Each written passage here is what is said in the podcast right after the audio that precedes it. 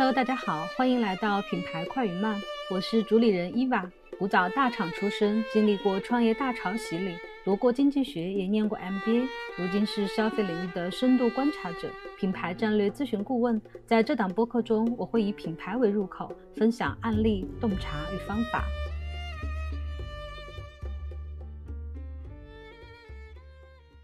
Hello，大家好，我是伊娃。今天是品牌快与慢的第一次串台，然后我们串台是跟张扬聊品牌的主理人张扬老师，同时他也是解数咨询的创始人。那我们今天的主题就是美妆行业的年终回顾。大家好，咱们频道小伙伴非常开心。我听伊娃老师说这是第一次的串台，就很荣幸，然后就作为一个串台的嘉宾来跟大家，一个是复盘一下二零二三年整体的这个美妆行业。也聊一聊，在这个行业里面，我们感受到的在逆势增长的一些品牌都有哪些？他们有一些。呃，什么值得我们去借鉴或者参考的一些经验？也希望这一期的内容能够帮助到大家。谢谢张扬老师。那接下来的话，我们就直接开始进入我们的正题。哎呀，哎呀。我们是不是先请张扬老师来跟我们分享一下今年美妆行业的整体情况是怎么样的？因为大家都在说消费降级啊，然后整体体感上也感觉到美妆的热度在降，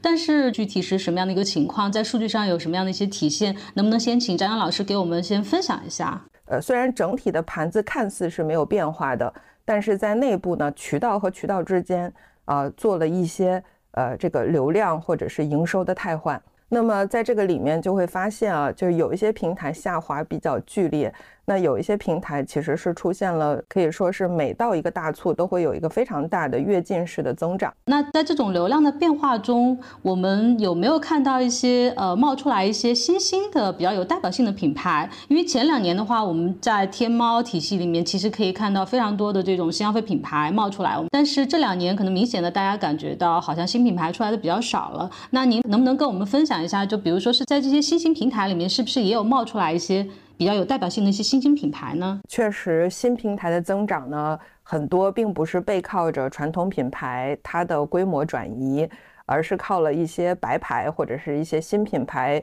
呃，在该平台下适合平台的节奏迅速调整，然后崛起的。那我先总结现象，然后我们再单独的聚焦在新消费品牌里面来聊。呃，首先目前啊，就是在。呃，衰退的品牌，我们经常看到，特别是在美妆圈里面，衰退的品牌呢，呃，排在第一大位置的就是海外的一些品牌啊，比如说像雅诗兰黛呀，Top 二十，以前我们都知道，天猫的 Top 二十都是头部的海外的高美品牌在霸榜，但是今年会看到，就是整个霸榜表单里面那些海外高美都出现了一个非常明显的下滑的趋势，特别是今年的双十一表现呢。就是和以往相比呢，就是有的是衰退了百分之三十，甚至有百分之六十的，啊，所以这个海外的高美品牌的下滑是给了我们国货品牌崛起的一个机会啊，因为整个美妆的盘子可以说并没有下滑的特别厉害，那么在里面就出现了一些品牌的内部的这种汰换啊，就是一些大牌把自己的市场让渡给了呃这个我们说的国货。啊，所以第一个现象是海外高美的下滑，第二个现象呢是国货传统品牌的崛起。在这个里面呢，就比如说，呃，比较亮眼的，像这个珀莱雅，珀莱雅呢，就是它今年整体的营收是增长了，呃，前三季度啊，因为我们现在第四季度还没过完，统计了前三季度整体的营收呢是增长了百分之三十二点四七。我记得今年双十一之前呢，有很多的媒体都在讲讨论啊，就珀莱雅今年有没有望成为国货第一个能够突破八十亿营收的这么一个品牌。实际上呢，我们监控了它整个双十一的过程，会发现完成双十一啊，就是仅仅是度过完十一月十一号，还没有到达这个十二月的时候，它已经完成了超额完成了，就是已经达到了八十一亿以上的规模 啊，所以。呃，珀莱雅绝对是一个呃非常亮眼的国货，但是它是一个传统的以前是线下渠道的品牌，然后在呃差不多一七年、一八年的时候转型开始做电商，而且呢，它做了一种不破不立的这种调整，然后把整个的呃渠道全部放弃了，可以说全部放弃了线下。现在线下整体的规模只有百分之十都不到。但是你可以想象的是，二零一七年它线下渠道占了九成，所以它做了一个非常巨大的有挑战性的调整。那我们可以看到，现在珀莱雅无论是在天猫也好，还是在抖音也好，还是在其他的平台，它的表现都是在国货里面比较拔尖儿的。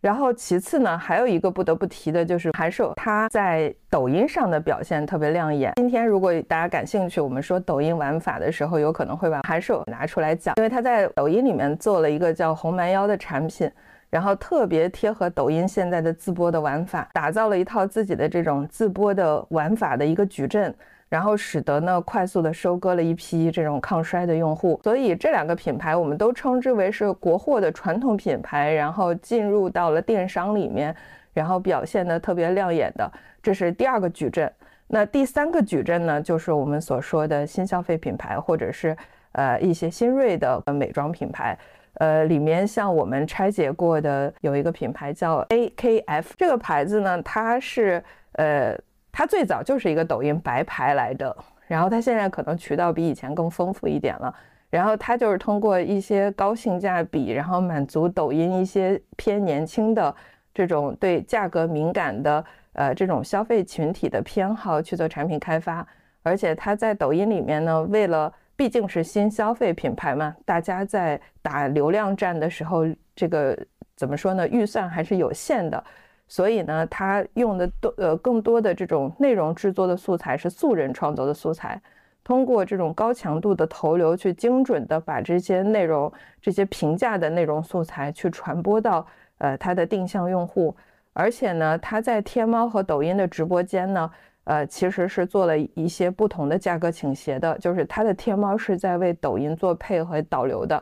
啊，就是他甚至在直播间里面会把天猫的价格打出来。来给自己的这个品牌做一个背书，然后让消费者集中在抖音购买和转化，所以它建立了一个呃这种协同的转化的场域啊，所以像 AKF 这种呃走平价路线的美妆品牌，我们看到在呃新媒体平台里面可以说是非常非常呃炙手可热，或者是年轻人特别喜欢的。还有一个品牌叫娇润泉。然后它其实是三只羊网络旗下的一个品牌，然后这个品牌它的玩法和刚才说 AKF 有点不一样，AKF 还是以自营为主，娇润泉更多的是靠那种切片的一些呃小号达人小号去分发的，它重点是靠视频来回流它的营收，啊，所以打法虽然不一样，但是你会发现殊途同归的是，大家都选择了做极致低价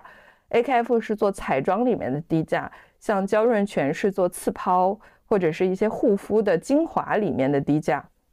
所以大家所处的赛道不一样，但是所核心去触达的这个受众群体都是价格敏感型的群体。但是与这两个品牌有点不一样的一个新消费品牌是叫 RC RC 猪站啊，它的中文名叫猪站。这个牌子呢，它呃和刚才说的那两个牌子的打法是完全截然不同的。首先呢，它是品牌型打法。为什么这么说呢？啊，它真正的爆火是发生在小红书。然后呢，它打的这个品牌的人群也好，或者是它的核心的卖点，都是纯净彩妆，或者是纯净的啊可持续的零负担的。啊，这样的一个品牌初心，所以这个点呢和小红书的受众群体呢是天然匹配的，就是大家不仅仅需要产品的实用价值，还需要产品所带来的一些精神属性，而且也和现在这个很多头部品牌都在讲求可持续发展啊，可持续的这种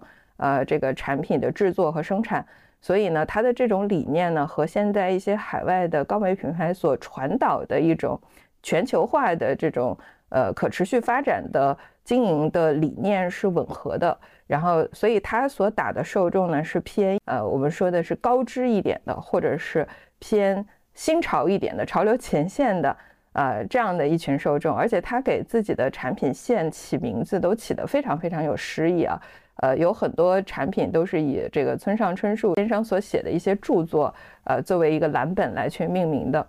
然后这个产品它的爆火是在小红书上有一个 RC 多用膏，或者换句话讲，呃，多用膏它的搜索指数比 RC 的名字品牌名朱站或 Red Chamber 的搜索指数还要高。呃，原因就是他们在小红书上做的是单品玩法，就是我先把我的爆品推起来，然后再带动品牌的认知，就是它通过产品去传导品牌。那它的 RC 多用膏为什么快速能在小红书爆火？是因为它的产品是特别有有三个很重要的特性。第一个特性呢，就是符合新媒体想要的那个新奇特，就是它一个小的圆盘，然后把它乳化之后。涂在脸上可以作为腮红，可以作为唇妆，可以作为眼妆，就是一物多用，特别适合早八人啊，就是需要快速的打造一套完美的妆容，也特别适合那种猪猪女孩。就我本来就不是很会化妆，你给我很多颜色，我也不能使用，那我还不如一物多用，呃，或者是这个希望减负嘛，就是给自己的化妆包里面减负。所以呢，就是它的这个产品是属于新奇特，就一物多用。以前我们听说过唇泥这个品类，顶多是用作腮红和唇唇妆啊，但是它把这个定义又往上拔高了一点，就是眼妆、唇妆和腮红都可以。就是它打造的是整个面部妆容，呃，而且它用了很多这个网红来去帮它，呃，通过可视化的方式去呈现这样的一个妆造的过程。呃，这个是它的第一点，它是做了一个新奇特的品类。第二个呢是它的产品呢是可视化的。刚才我有讲到网红去打造妆容的过程，它可以把它拍成一个视频，或者做成一个这个图图片，然后加文字，加一些符号、表情，然后去去发布。就是这个产品它本身在上妆的过程就是素材本身，所以它就比较容易去制作内容。啊，所以第二个点就是它的产品的效果是很容易的去可视化的传达的。然后第三个呢，就是颜值高，就是如果我们呃在小红书上刷到过这 RC 多用膏它的产品图片，就会发现它的外壳是那种金属的，然后呃整个四四方方的，然后看起来质地是很好的，打开来呃整个呃盒子的那种给人的这种。不像那很多彩妆是塑料感很强，它给人的这种金属感很强。通过视觉的传达，感觉这个产品它是价值感会更高一点的。所以它满足了这三个特性，使得呢它在小红书上，其实它的笔记量和一些头部的呃美妆品牌是没有办法分庭抗礼的。但是呢，它就弯道超车了。它通过内容的裂变性和内容传播的有效性，然后去。呃，扩大了自己的影响力啊，所以就是它是一个我认为是非常可圈可点的一个新锐品牌，也活该啊，它在这么难的一个经济状况下能够逆势增长，因为它切中了呃一群。呃，为消费者就是非常特殊的一群消费者，他们未被满足的需求。嗯，听起来的话，它是有一定的产品创新的。那可能以前的都是细分的，它专专用在某一个部位的。现在它做了一个多用的这样的一个产品上的创新，同时它的产品质感也做得很好，可能也会有一定的性价比。哎，不知道它的价格是怎么样？因为我觉得现在纯净彩妆就是单靠概念很难去做产品的销售。就像您说的，可能它做了这个很多的产品的创新，对，包括它在营销上，包括它的产品设。实际上，它是方方面面其实都是做的很好的，然后再叠加它这个概念，把这个品牌进行拔高。但是它不是说是去靠卖这个概念的。嗯，没错没错。所以它的产品其实打的还都是一些我们认为啊，就不是那种高美的人群，是相对来说化妆的新手。哎，化妆新手，它的价格整体上都是五十元以上。然后贵的话呢，也能达到大概两百元之间，就是五十到两百之间浮动。相对核心的价格带呢，是在一百元以内，就五十到一百的这个区间。比如说八十九、六十六，呃，这个价格段。哦，那还是在国货的这个平价的彩妆的这个范围里面，可能说跟原来的完美啊什么，他们的价格带是差不多的。对对，但是它又不像是刚才我们所说的娇润泉啊，或者是 AKF，就是打绝对低价。它也是一个相对有一丢丢溢价的，呃，这种品牌，就中段的价格。明白。今年好像拿到融资的，嗯，美妆品牌是很少的，那它就是其中的一个。是的，其实我们在一九年就开始接触一些投资机构，然后帮投资机构去做一些投前的滴滴，然后包括投后的管理。呃，在这个过程中，我们会发现投资机构本身啊，对一个品牌是否就是一个被投公司是否。呃，最后决定投资它的这个这个要素啊，其实是在动态的变化的。就可能一开始在一九年、二零年的时候，大家特别盲目的呃，这个追逐规模、追逐增速。对。但是到现在来说呢，呃，除了复购率啊，就是一些代表品牌的生命周期的要素之外呢，投资机构也会关注这个品牌它本身的这个溢价力，就是或者换句话讲，就是它能不能有自己的造血盈利能力。呃，就是如果说我的投资资金走到一定程度，没有办法再扶持它的情况下，它能不能靠自己现在已经滚起来雪球，持续把雪球滚大？呃，所以你会发现这两年投资机构但凡选的品牌，它的价格绝对不是绝对最低价，对，而是一种相对有一定的品牌空间或者有一定的价格空间，它可以卖得贵，也可以卖得好的品牌。因为这样的品牌才能证明它未来它有足够的空间可以抵御一些风险。没错，是的，极致的这种性价比，特别是在抖音或者是拼多多这样的低价的平台里面跑出来的这些品牌，其实很多时候是缺乏可持续性的。就是我可能这一波对做起来了，可能下一波，一方面它也很难有足够的呃。价格的空间去投资在这个品牌上，让它获得一个品牌力的一个提升。那另一方面，它的产品上并没有太多的实质性的创新，那它的生生命周期可能也会比较短，所以它就可能来的也快，非常容易被太替换掉。对，所以像是 Red Chamber 这样的品牌，它既有一个高度的有高度的一个概念，同时它在打法上也非常的落地，然后自己本本身又有足够的盈利能力，它可能会有比较长的一个持续性。嗯。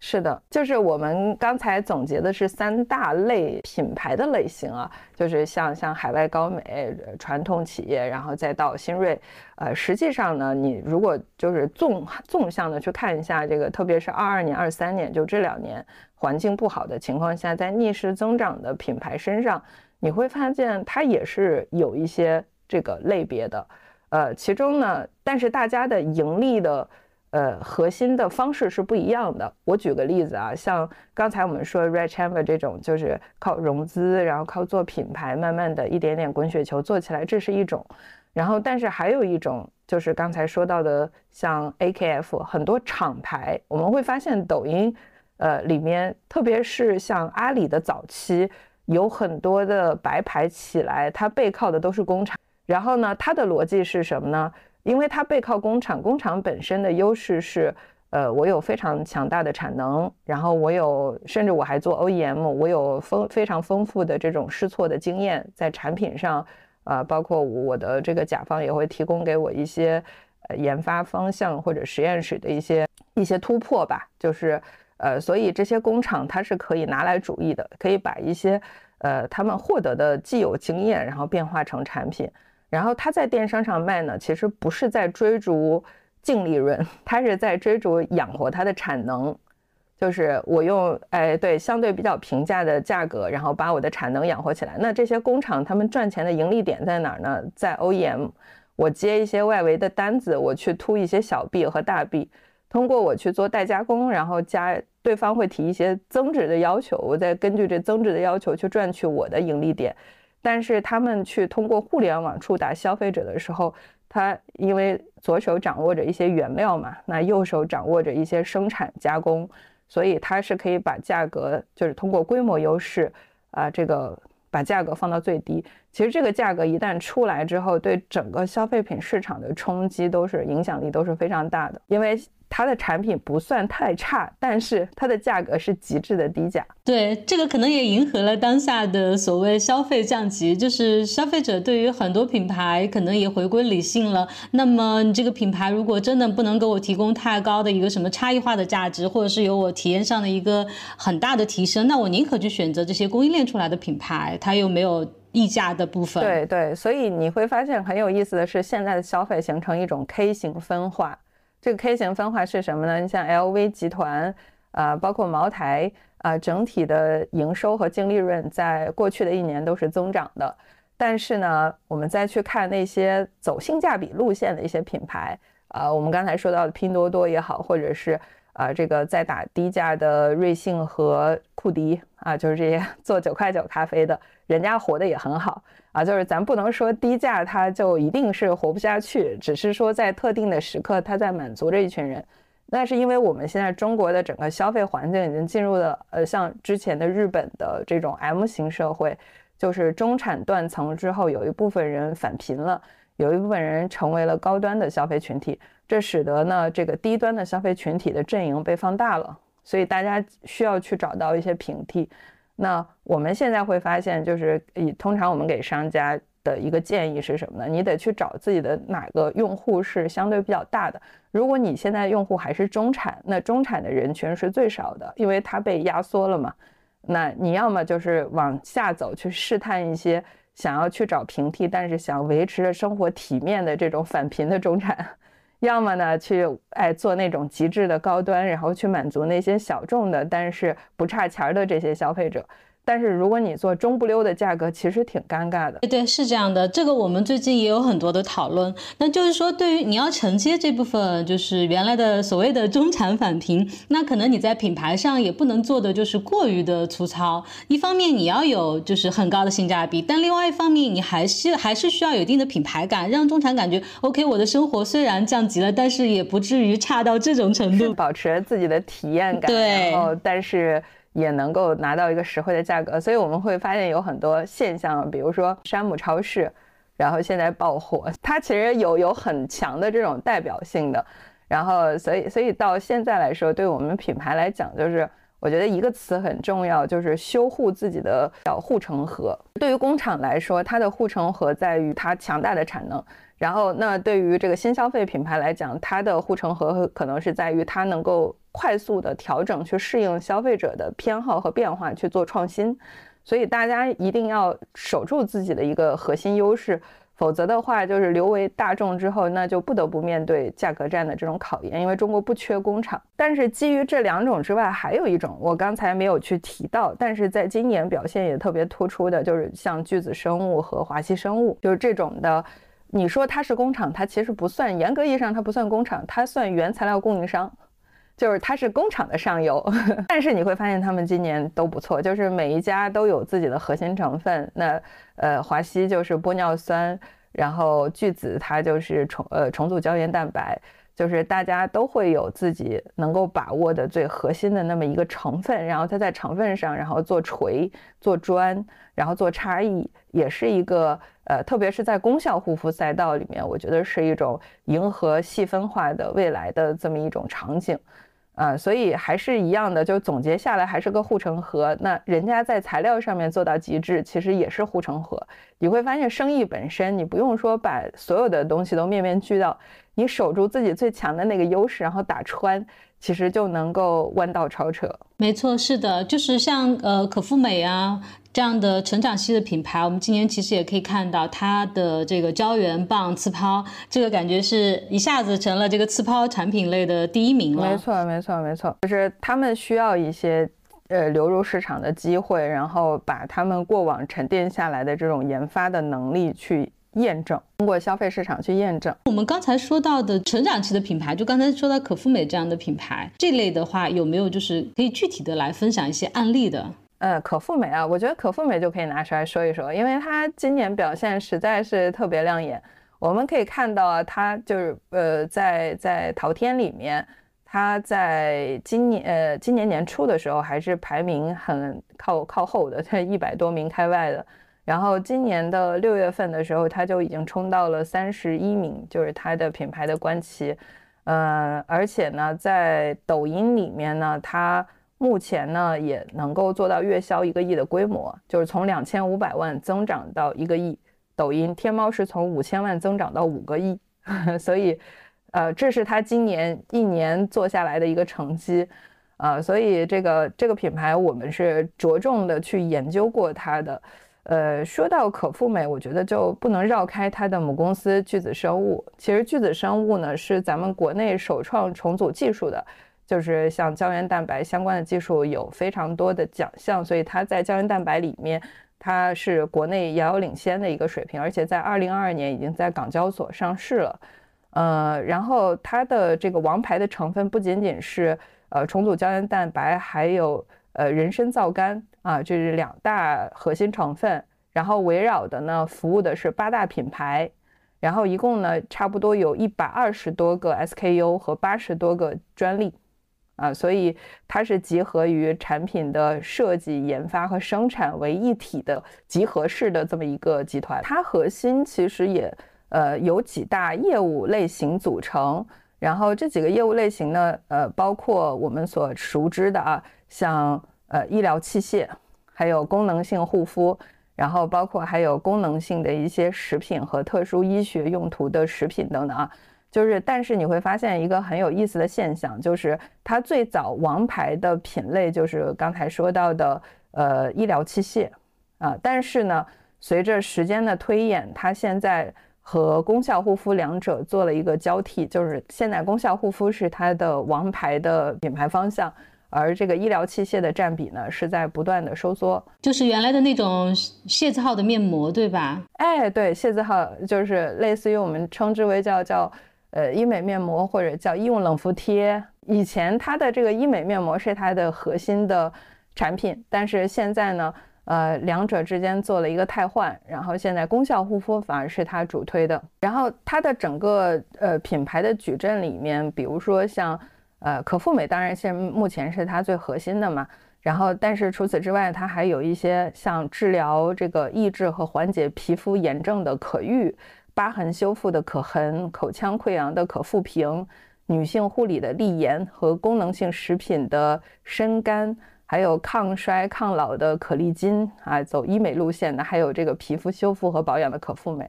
这个几个品牌里面，它的品牌矩阵你会发现都有一个共同的词，就是修复。所以我们刚才举的一些头部的这种。呃，成分型的品牌，它背后你会发现，它不仅会拉住一个成分，它还会守住一个功效。呃，像巨子生物，它守住的，或者说可复美守住的就是修复啊，它就是抓紧抓两个词，一个就是我们说的重组胶原蛋白，然后第二个就是修复。我觉得，呃，这些这些哦，以成分或者是以原料为主的企业，它最高的一个护城河了，就是。它能够在成分里面不断的进化，然后去做一些细分的差别。像视黄醇这个成分是抗衰里面的一个核心成分，但是它也有一些问题，比如说它不稳定，然后或者是对皮肤会造成一些刺激。然后你会发现有很多的海外高美品牌都在研究视黄醇这个成分，然后都在视黄醇的基础上去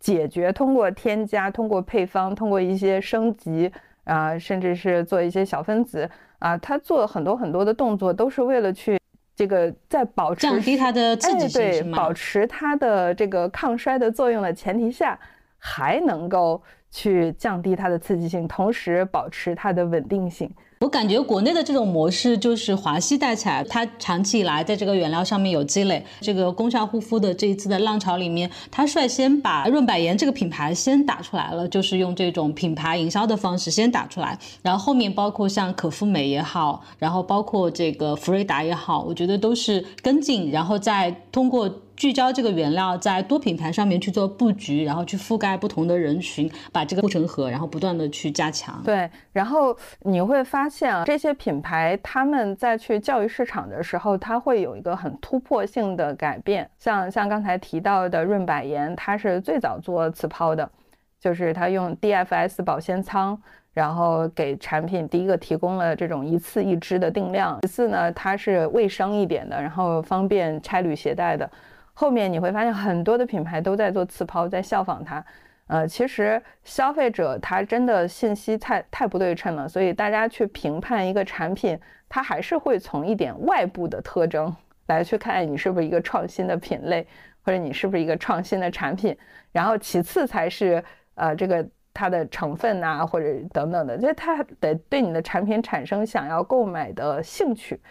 你像那个海外的这种品牌，为什么在这两年感觉好像有一点点被淘汰掉了？就是实际上背后就是它的产品形态太老化了，创新太慢了，就是它甚至做一个决策都很慢。然后这个是一个方面，就是产品做了一些创新。第二个是在呃营销里面，就是无论是刚才说到可复美也好，还是说到的华西生物，包括福瑞达，就这些品牌其实都有一个共同的。背书就是成分中国原料之战，也是李佳琦最早去做的一个呃，怎么说呢？就是集集结吧，就是把一些在成分里面比较有影响力的头部品牌集合在一起，呃，打造了一系列的这种成分中国的相关的纪录片，然后真正走入工厂，然后带带着消费者去细细化的去了解。其实这背后也是依靠着另外一个，呃，我们不得不提的一个变化，就是。国货崛起的背后其实是民族自豪感，就是消费者没有那么迷信海外品牌了，大家开始去真正的去认识国货，了解国货，去了解国货它的研发，呃，然后它的功效，然后工艺等等，啊，就是当他去去魅了之后，他可能就会觉得我们的国货也不输给大牌，所以在媒体也起到了一些非常至关重要的作用，就是把中国成分带到消费者的视野当中。对，是的，这也是刚才您提到的这个大集团，他们可能有些乏力的其中的一个原因，就是消费者在回归国货。那么从大众到终端这样的一个市场里面，国货已经占据了一定的优势。包括我们看到的珀莱雅，它已经挺进到终端了，就更不要说大众的这些市场里面，可能国货已经取得了一个非常重要的一个位置。那对于国外的这些集团来说的话，肯定在大众至终端的这个市场上，可能相对来说是会比较乏力的。是的，是的。他们在去倾听消费者的声音和针对消费者的要求去做升级，它的效率是慢的。对，是的。我们刚才提到的就是像嗯聚子还有华西这样的，就是硬核的这样的一些成分和集团。那我们还不得不提到的另外一类品牌，就是像珀莱雅、韩束这样的品牌。那珀莱雅可能不用多说吧，因为我自己之前也就是有出过一期关于珀莱雅的一个转型升级嘛。我现在比较好奇的，就想请张老师能不能跟我们分享的是关于韩束这个品牌，因为韩束我们大家都知道，它也是非常早的一个品牌，可能跟珀莱雅的年代是差不多的。它它翻红的其实是相对来说比较晚的，因为珀莱雅的转型可能比较早，那在呃一七一八年珀莱雅就开始转型了，但是韩束。我的感觉好像是它在今年才翻红的，所以我比较好奇它是怎么样的一个情况。嗯，是的，那个珀莱雅确实要追溯的话，可能二零一七年、一八年它开始呃大力的推电商，就已经可以看到在电商上快速崛起的一个效一个速度了。但是韩束确确实实，我们追溯了一下，像他在淘宝，呃，到目前为止没有太深耕细作，就是他选择的战场很明确，重点放在抖音。而他在抖音里面打造头部，它的真正的发力的时间节点也是从去年年末，啊，今年年初开始的。他在今年的一月份挤入了第三名，然后之后从今年的三月开始往后都是维持着第二名的成绩。然后过了今年的六幺八之后，他现在一直保持第一名，在抖音的护肤榜单里面。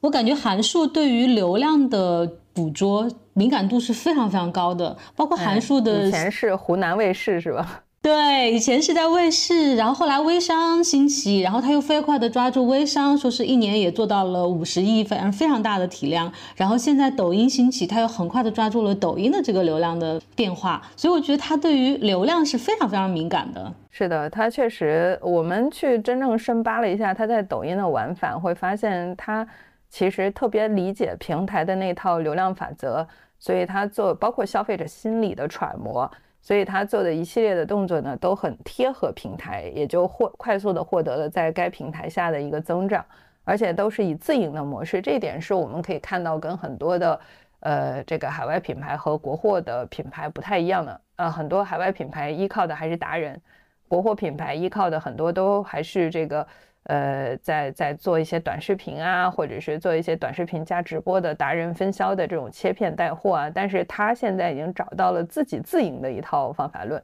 所以整个流程是很丝滑的。呃，我相信他在抖音上面的预算也不会像我们想象中的天价的那么高，他抖音上的预算控制的也很好，所以他的整个数字化的能力也是比较强的。他在抖音里面，因为他一开始目标很明确嘛，就是去拥抱一些。新媒体的平台，所以他把天猫也是同样做配的。他在天猫上的主推呢是一个叫巨视光套组的，然后针对的人群特别明确，叫妈妈人群，就是妈妈人群都知道嘛，它不是一个抗初老，它是一个抗衰老的人群，所以它在天猫和抖音的用户其实是不一样的，就是这一点是做开了一个渠道的人群的区隔。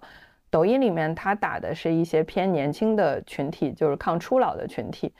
呃，然后他他其实一开始的话就找了一些明星，比如说张嘉倪去帮他做了一些带货的视频，然后布局了自己的这个蓝 V 账号，他一共有二十五个蓝 V 账号，全部都是以品牌的自播为主的，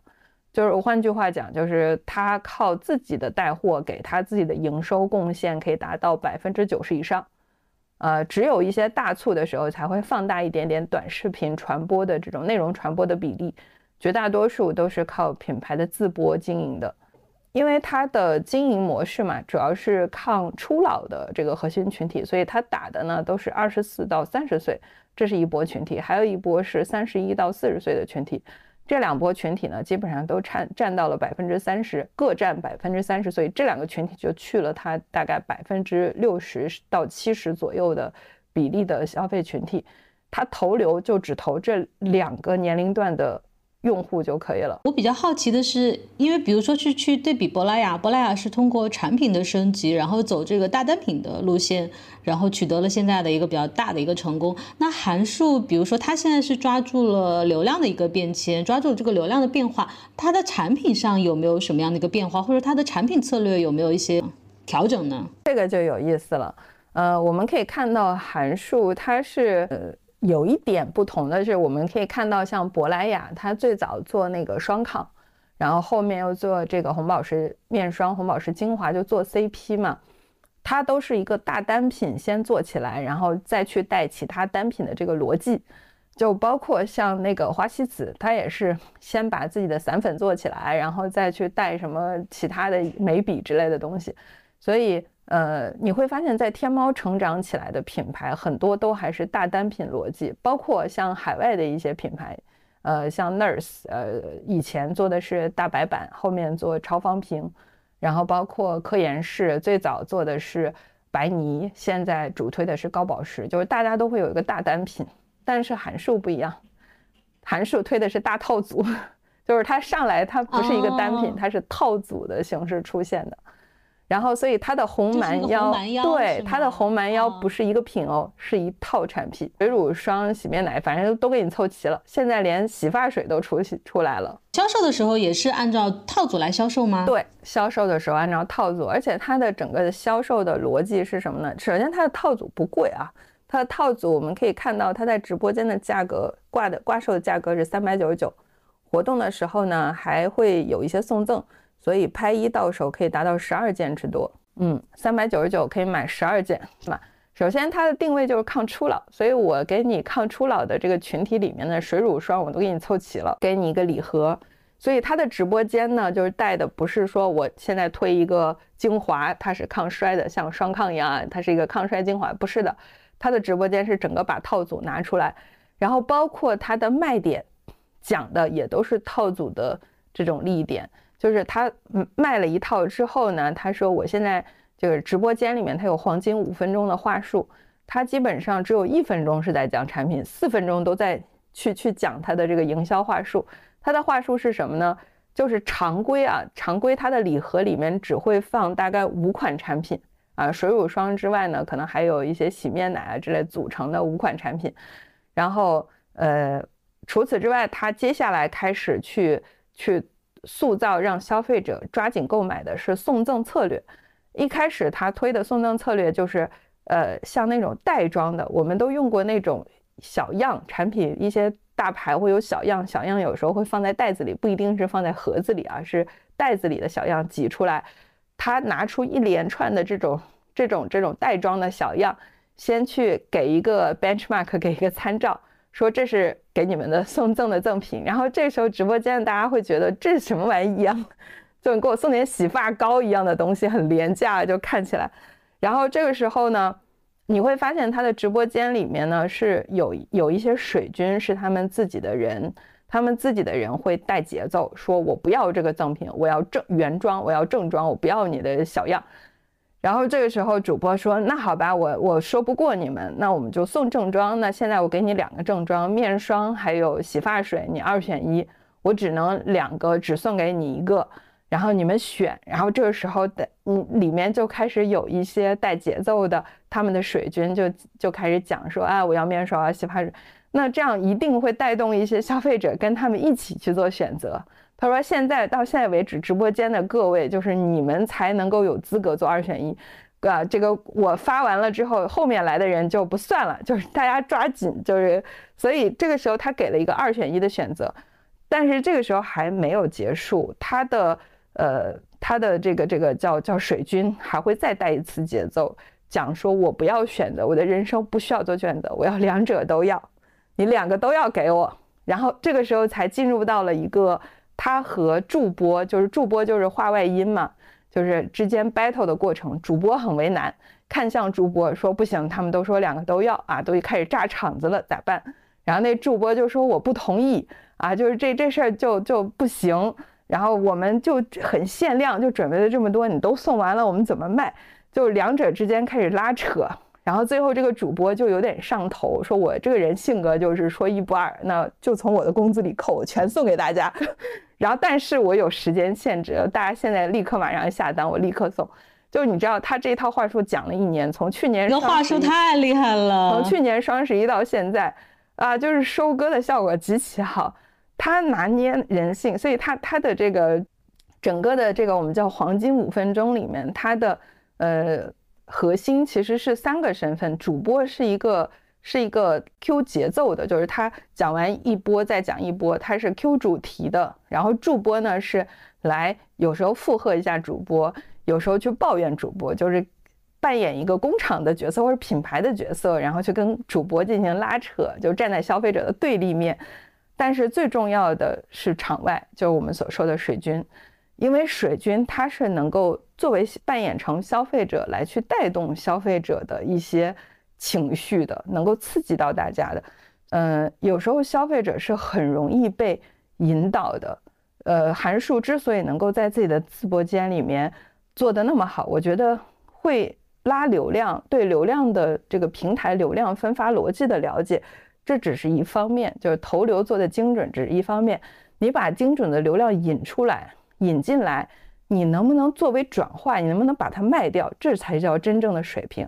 所以他的话术，他整个拿捏人性的话术，才是韩束能够在这一整年都呃始终位列这个护肤榜的第一名的一个非常重要的要素。我经常推荐护肤的商家去蹲他的直播间，我说他这套话术如果没用，他不可能用一年，他这一年都在用这个话术。然后他说今天这个活动我只。在这五分钟之内送，但是实际上你会发现，他从开播到下播一共二十个小时，他全都说着同一个话术。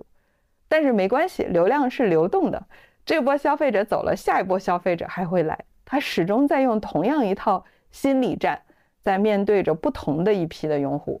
哎，那别的品牌就是模仿他这套话术，是不是也是还相对来说还是比较容易模仿到的？呃，其实话术本身是好模仿的。但是我觉得他们自己本身已经掌握了某种节奏，就这个东西是经验，呃，它它很细微，就比如说什么时候场外出来，他他能够最大限度的撬动他的评论区或者互动区的资源，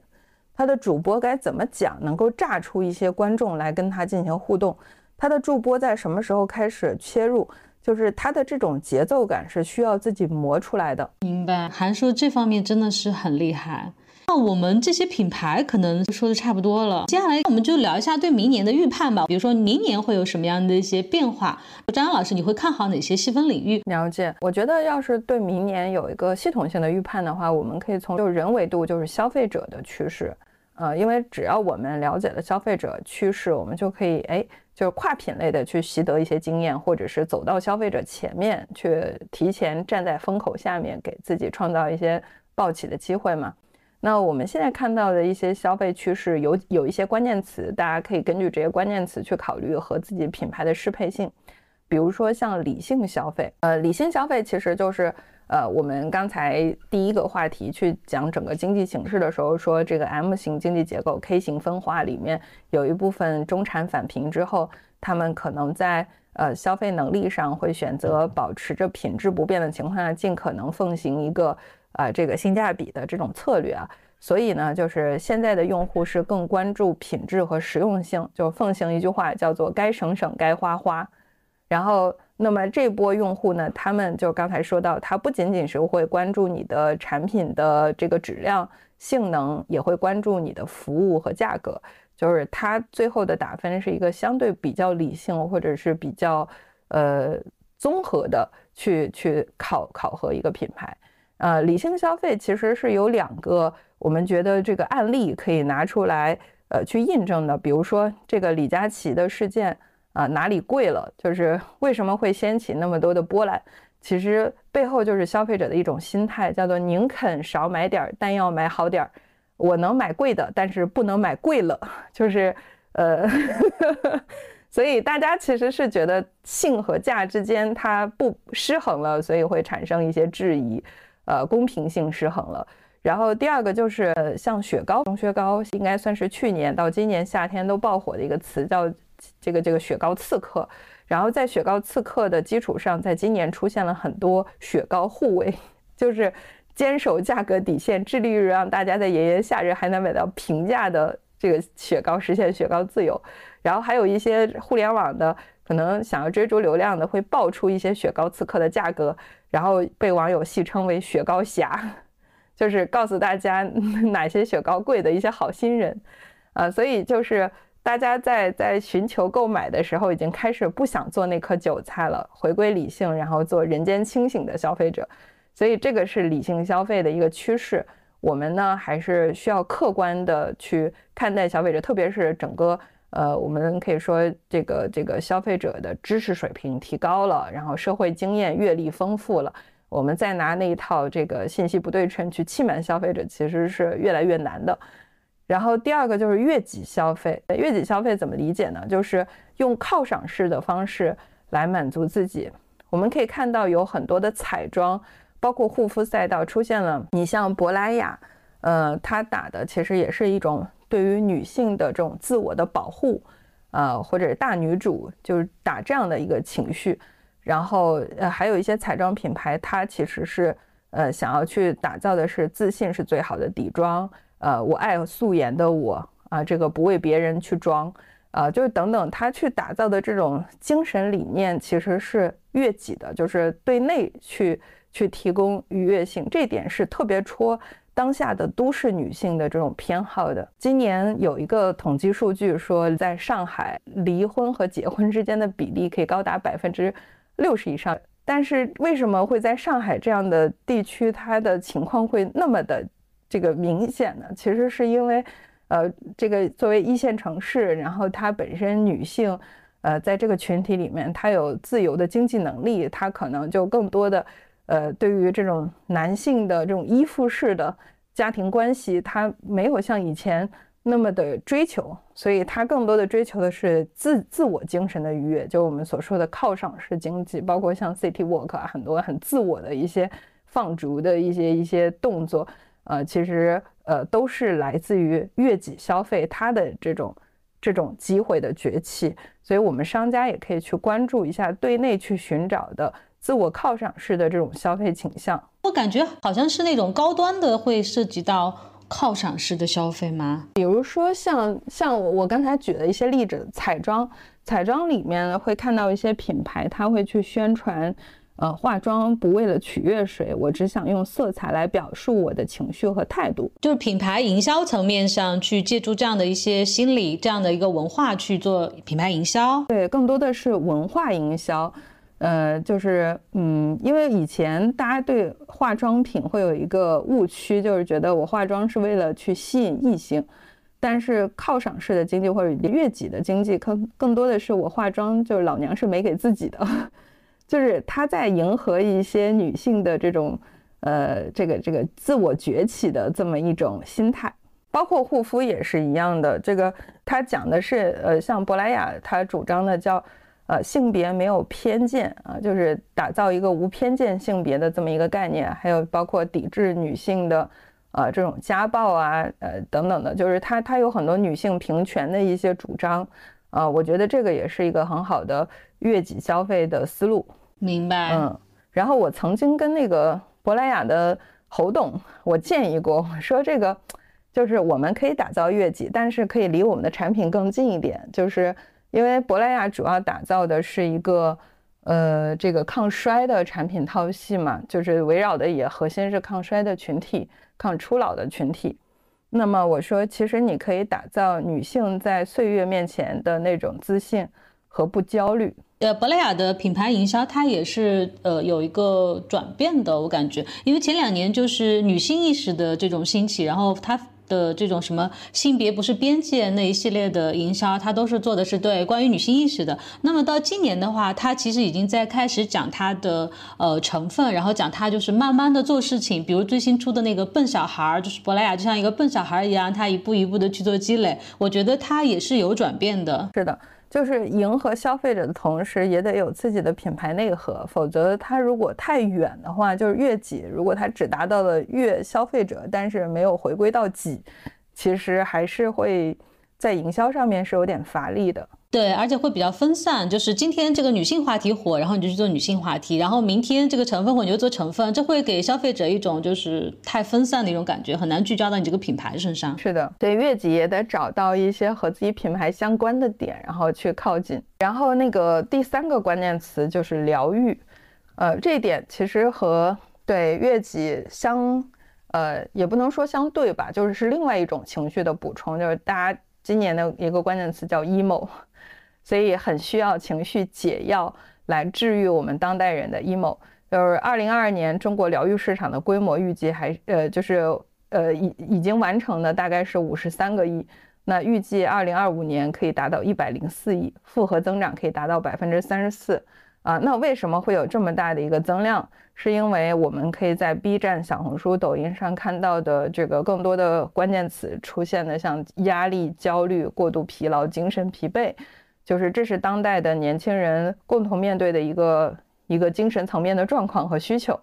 啊，而且它核心的群体也是二十八到三十五岁的新中产的一些，呃，中就是走向中年的这么一个群体，就压力最大的这么一个群体，也是核心的消费群体。所以疗愈经济呢，也是我们当下可以抓住的一个机会。比如说像伊能静啊，他就嗅到了这波风口。他给自己的直播间呢，呃，定义为是一个疗愈系的慢直播，然后在自己的直播间里面去，呃，跟大家聊一聊，就以这种心灵大姐姐的方式来跟大家做一些，呃，心灵的按摩。比如说他他开的一些房间的主题，像，呃，有一个主题叫一个人的房间，选自沃尔夫的一个一间自己的房间，寓意女性应该有一个独属自己的空间。好好的去呵护自己，就是关上门来，我们一起来聊聊自己。还有这个呃波伏娃的书桌，然后他喜欢的这个作家去做这种结合，啊，这个寓意永远和自己保持一个丰盛的关系。就更多的，它不像是一个非常简单粗暴的卖货，它更像是一个心灵小剧场。然后呃，以一个这个也算是有所经历的呃这样的。呃，女性啊，这个是事业型的女性，又被又把家庭维护得很好，然后呃情绪也比较稳定，然后她在用自己的这种强大的内心去疗愈这个来来参来进入到直播间的这些小朋友们，所以大家都都会被她的这种慢直播、疗愈系的慢直播所影响和感染到，所以疗愈经济呢，其实也是能够。去填补当下年轻人的我们刚才说到的压力、焦虑、过度疲劳和精神疲惫产生的这种 emo 的情绪。对，那对于彩妆上的话，呃，或者是美妆方面的话，说到疗愈，我第一个想到的就是色彩，因为从去年到今年，包括多巴胺色呀，包括今年的美拉德呀，都会让你觉得，哎，好像这色彩是挺能够疗愈的。那品牌是不是可以就是也可以从色彩上去去考虑一些呃方向？然后包括说到疗愈，又会想到香氛。或者是呃，比如说芳疗，像我们刚才提到的这个馥郁满铺这个品牌，它其实就是新兴起来的一个芳疗的品牌，那它可能也走的是会是这种疗愈的路线。是的，就是我们说眼耳口鼻，就是但凡和我们这几个方面有关系的，能够给消费者的情绪带来平复的，其实都是可以归拢归拢于疗愈经济。包括就是很多女孩子喜欢吃零食，其实吃零食本身也是一种疗愈，包括吃夜宵也是一种疗愈。啊，这个呃，包括我们刚才说到的耳眼耳口鼻嘛，就是呃除了吃之外，还有这个闻，闻到一些气味，包括听到一些声音。现在抖音里面有很多呃，像这个睡眠不好，就会给你放一些轻音乐，让你能够缓解自己的精神压力。然后这个，所以只要能够把我们的呃五官动用起来，然后带给消费者一点点宁静，去释放他的压力，我觉得都可以归拢于疗愈。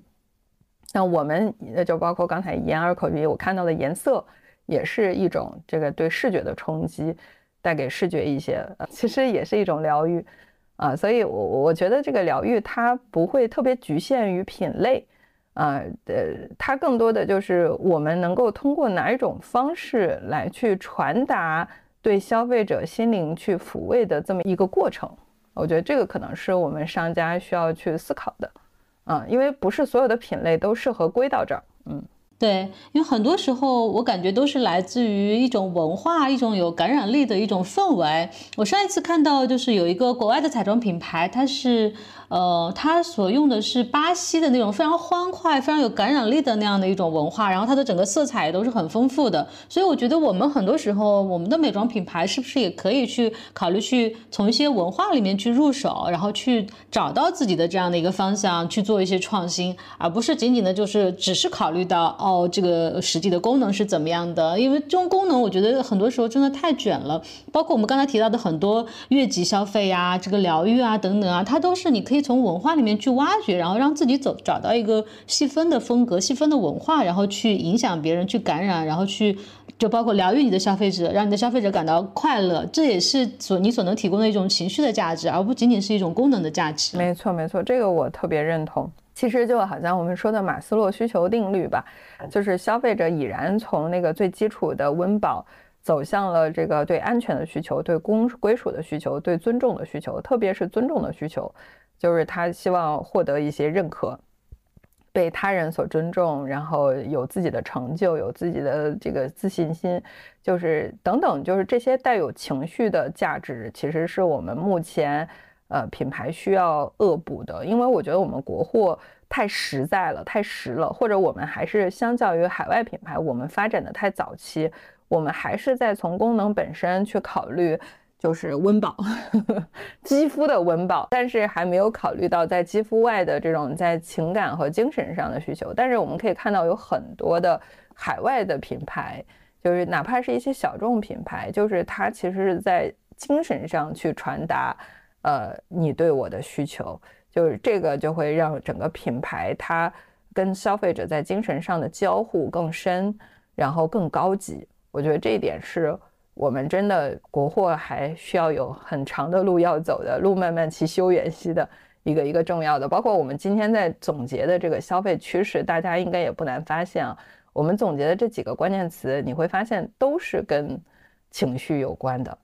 就是疗愈也好，悦己也好，理性也好，它都是跟情绪有关的。所以，包括我们今天说到的韩束红蛮腰，它的那些玩法，其实也是跟情绪有关的，就是。当下就是只要能够把握消费者的情绪，你就抓住了流量和抓住了用户。还还有一个像精致懒宅，我就不用说了，就大家就对外卖的需求，然后包括那个 RC 都用膏背后就是精致懒宅，我用一个产品解决我所有问题。然后还有随机和 IP 消费，呃，今年看到很多美妆的联名，比如说酱香呃拿铁之后有了薇诺娜和 Meller 的联名。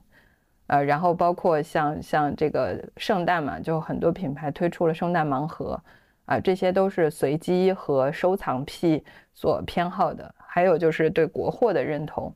啊，这个这个就不用赘述了。今天说了很多，这个消费者现在民族自信，然后对国货的这种偏爱保护，啊，所以总结下来，消费的趋势就是理性消费、悦己消费、疗愈经济、精致懒宅。啊，随机或者 IP 消费，包括对国货的认同啊，这六个趋势，我觉得这这六点是我们未来商家可以在消费里面去深挖的一些机会。我觉得国货认同这一点，我我是深有感受的。其实我一直都有一个想法，我就觉得国货认同，我们国货其实是应该珍惜现在消费者所。兴起的这样的一个民族自信也好，文化自信也好，然后就应该去抓住这个机会，真正的把国货的价值感做出来，而不是说 OK 消费者现在愿意去选择国货，然后我们国货只是借这一波风口去去做一波销售。我是觉得就应该借助这样的一个风口，去把自己的真正的品牌力提升，把自己的产品力提升，真正的让国货的价值得到大家的认同。没错，没错，这个。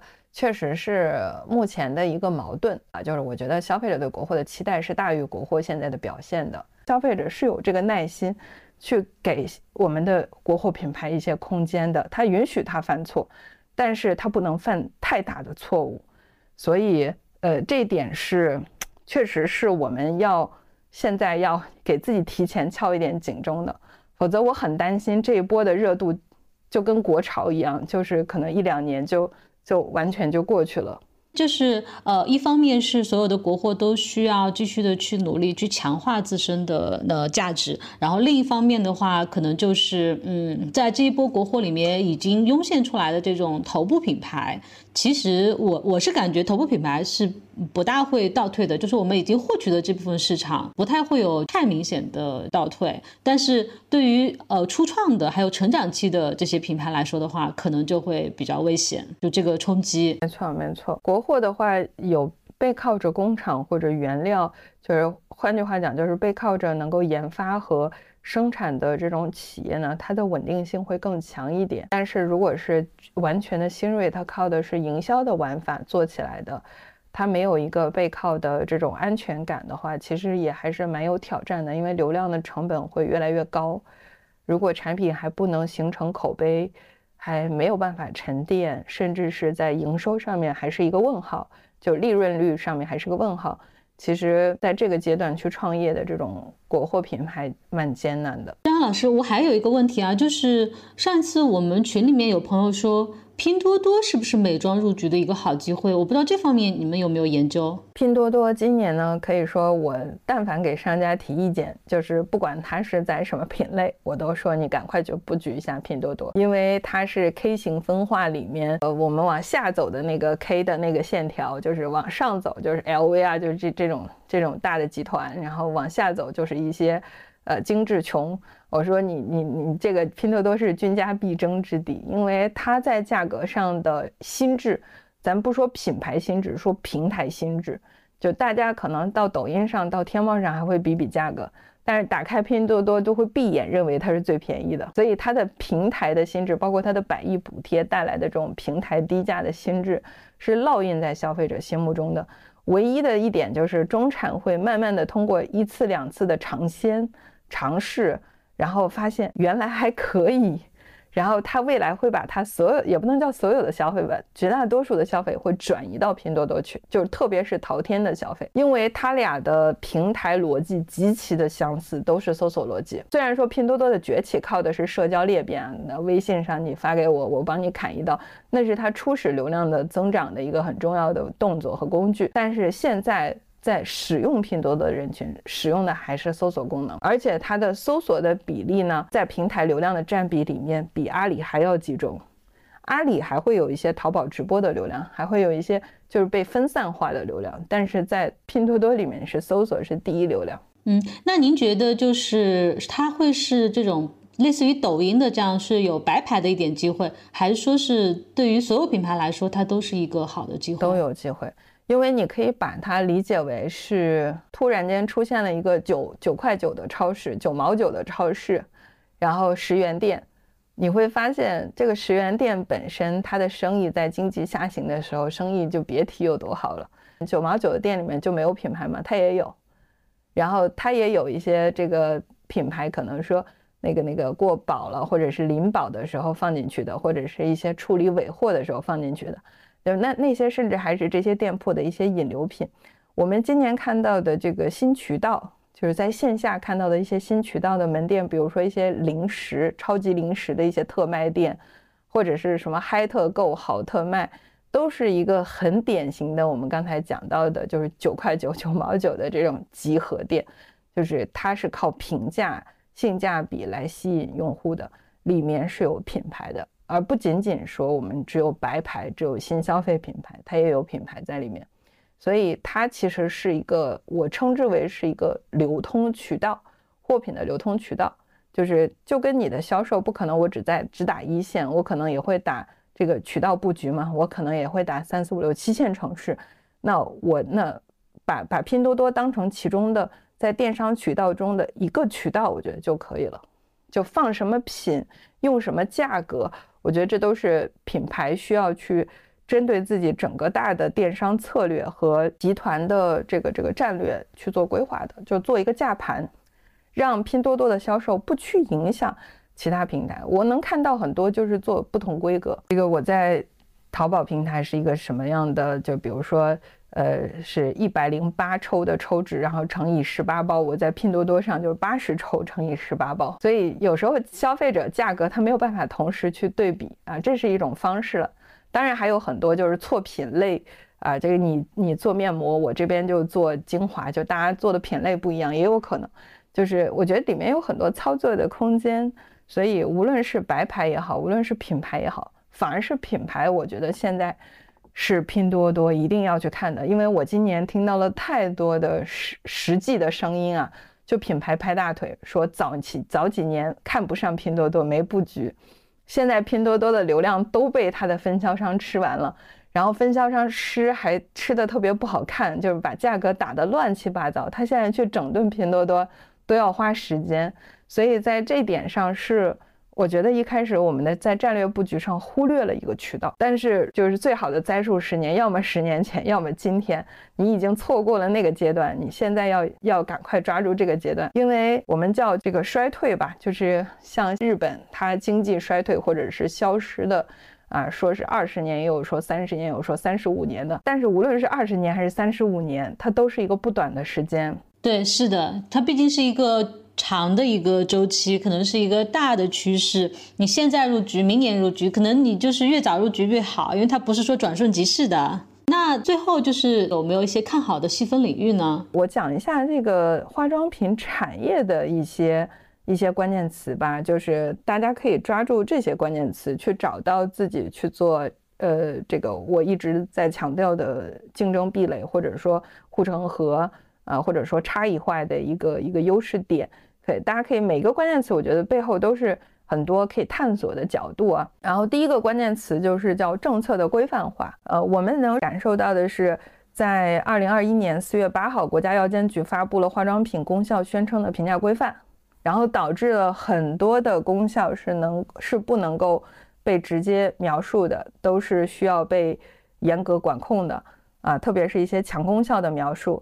所以，呃，包括有一些这个像美白，你就需要有特证，然后特证下来呢又很难，周期又很长。所以你可以看到，就是因为这个这个大前提，现在互联网上的卖点都非常的垂直于几个，像抗衰是一个，然后这个这个祛痘是一个，然后呃修复是一个，补水是一个。就是基本上都是一些常见的功效，我们不像以前就是五花八门的什么都有，现在就特别少了。原因也是在于政策规范了，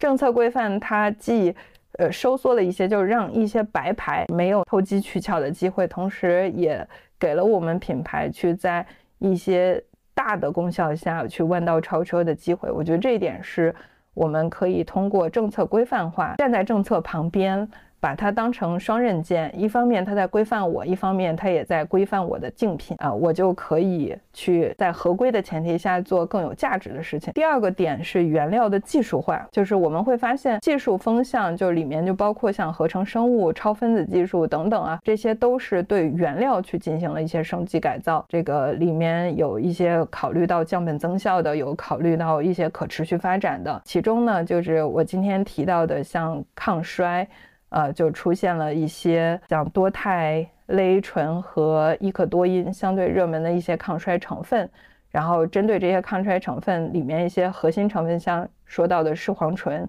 也会看到有很多的品牌，像资生堂、倩碧、施乐肤和悦诗风吟，他们都在做一些升级，对于视黄醇的升级，去去降低它的刺激性和提高它的稳定性。还有一个关键词叫做细分化，它就根据类别来。呃，像这个呃，消费者对于这个产品功效、护肤步骤和消费场景啊，这三个方面都可以走向更细分的机会啊。这在这儿我就不赘述了。但是这三个呃关键词大家可以记得：产品功效、护肤步骤和消费场景，都是有机会在做细分化的。嗯，还有一个关键词很有意思，就是产品的环保化。